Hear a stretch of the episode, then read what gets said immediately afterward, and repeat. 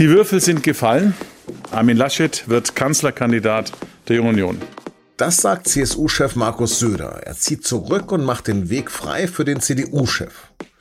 Wie stehen die beiden nun da? Das habe ich den Berliner SZ-Parlamentskorrespondenten Stefan Braun analysieren lassen. Sie hören auf den Punkt, den Nachrichtenpodcast der Süddeutschen Zeitung. Mein Name ist Lars Langenau. Schön, dass Sie zuhören.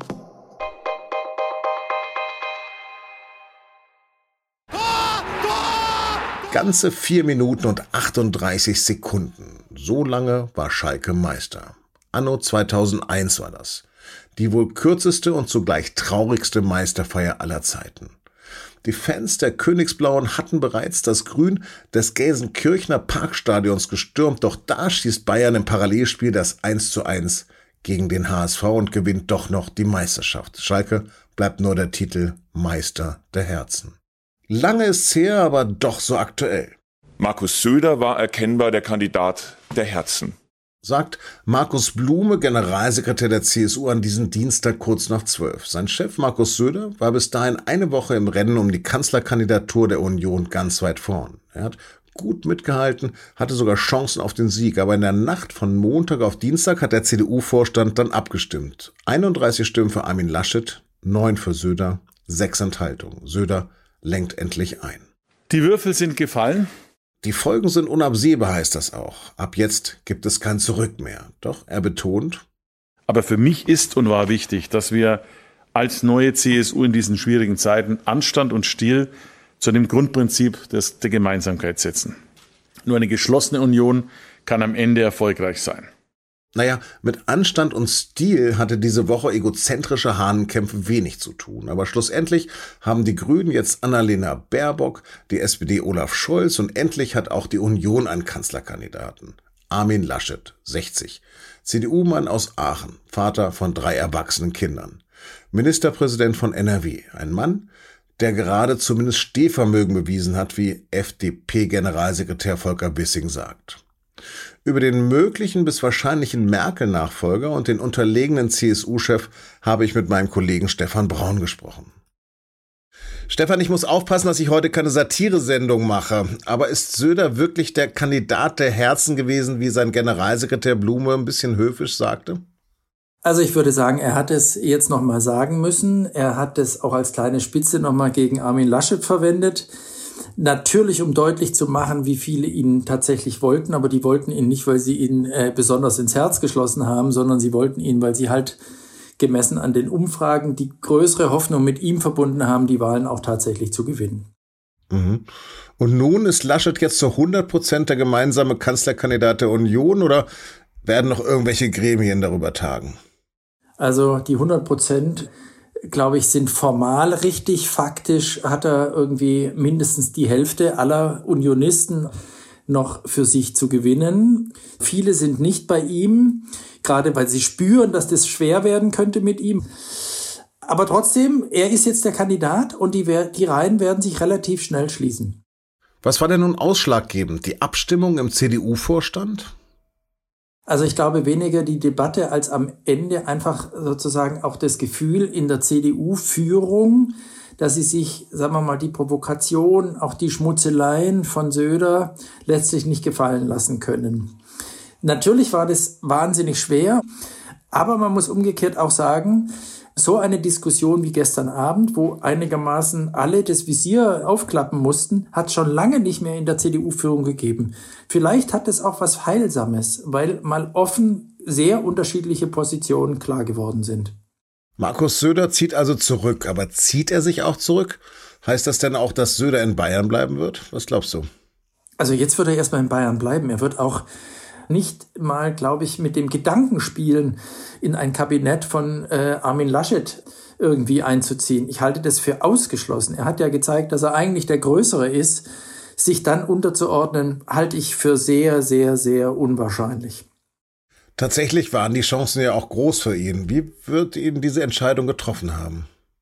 Es ist letztlich ein bisschen schwer zu sagen. Er wollte das unbedingt. Er hat sich, und das ist ja ein bisschen sein Naturell, bislang immer in seiner politischen Karriere im Kampf durchgesetzt. Es gab da nie irgendwie eine friedliche Verständigung. Das fing beim ersten Ringen um ein Landtagsmandat vor vielen Jahren in Bayern an. Das endete im Absägen und Abservieren von Horst Seehofer, als es darum ging, wer führt jetzt die CSU, wer macht den Landtagswahlkampf 2018.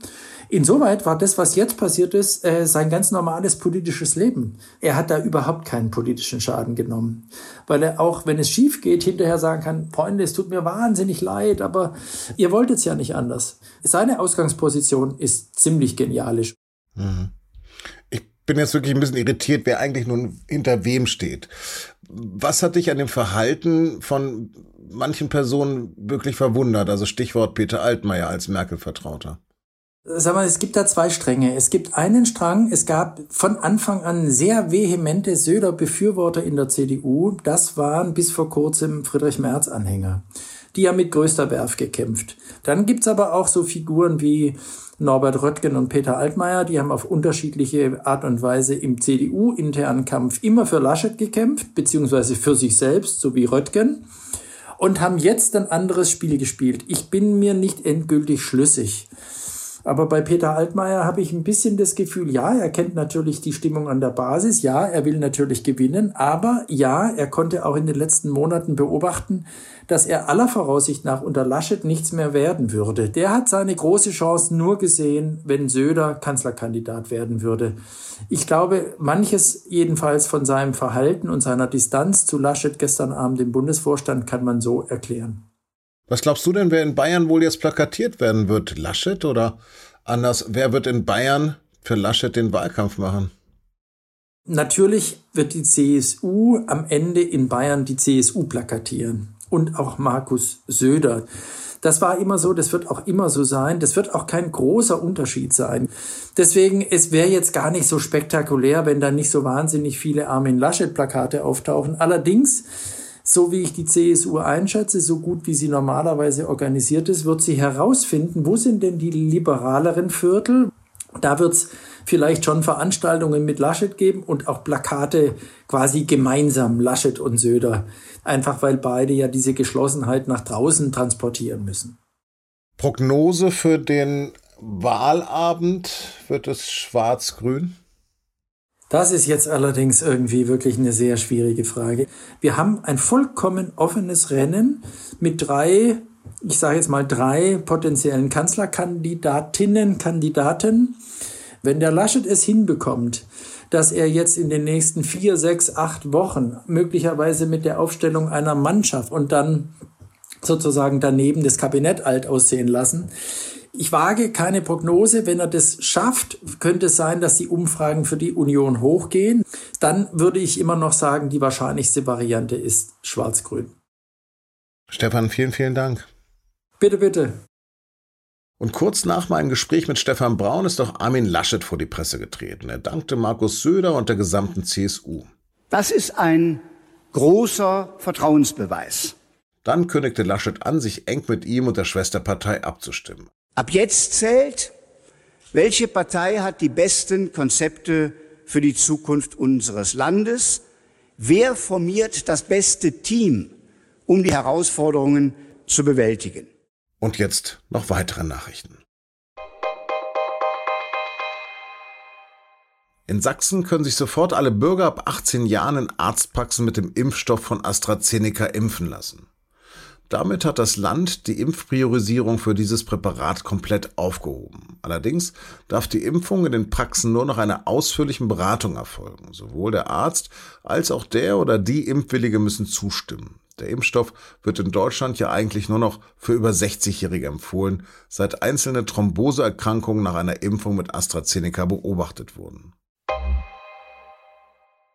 2018 roch es nach einem riesigen Skandal. Damals wurde die frühere Leiterin des Bremer Flüchtlingsamtes angeklagt. Der Verdacht, in Bremen haben hunderte Flüchtlinge illegal Asyl erhalten. Ende 2020 aber blieb nur noch wenig von dem ungeheuerlichen Verdacht.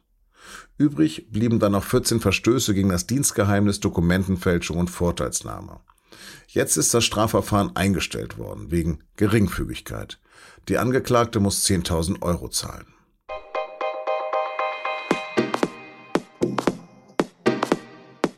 Wir haben mit Fußball begonnen und enden auch mit ihm, denn das System des Profifußballs steht kurz vor der Implosion. Zwölf Großclubs wollen ihr eigenes Ding machen und eine Superliga gründen. Was das für die Champions League bedeutet und wie sich die deutschen Vereine positionieren, darum geht es in der aktuellen Folge unseres Podcasts und nun zum Sport, die wir ausnahmsweise erst an diesem Dienstag veröffentlichen. Und die finden Sie wie alle unsere Podcasts unter sz.de-podcast. Das war auf dem Punkt. Redaktionsschluss war 16 Uhr. Danke fürs Zuhören und bleiben Sie uns gewogen.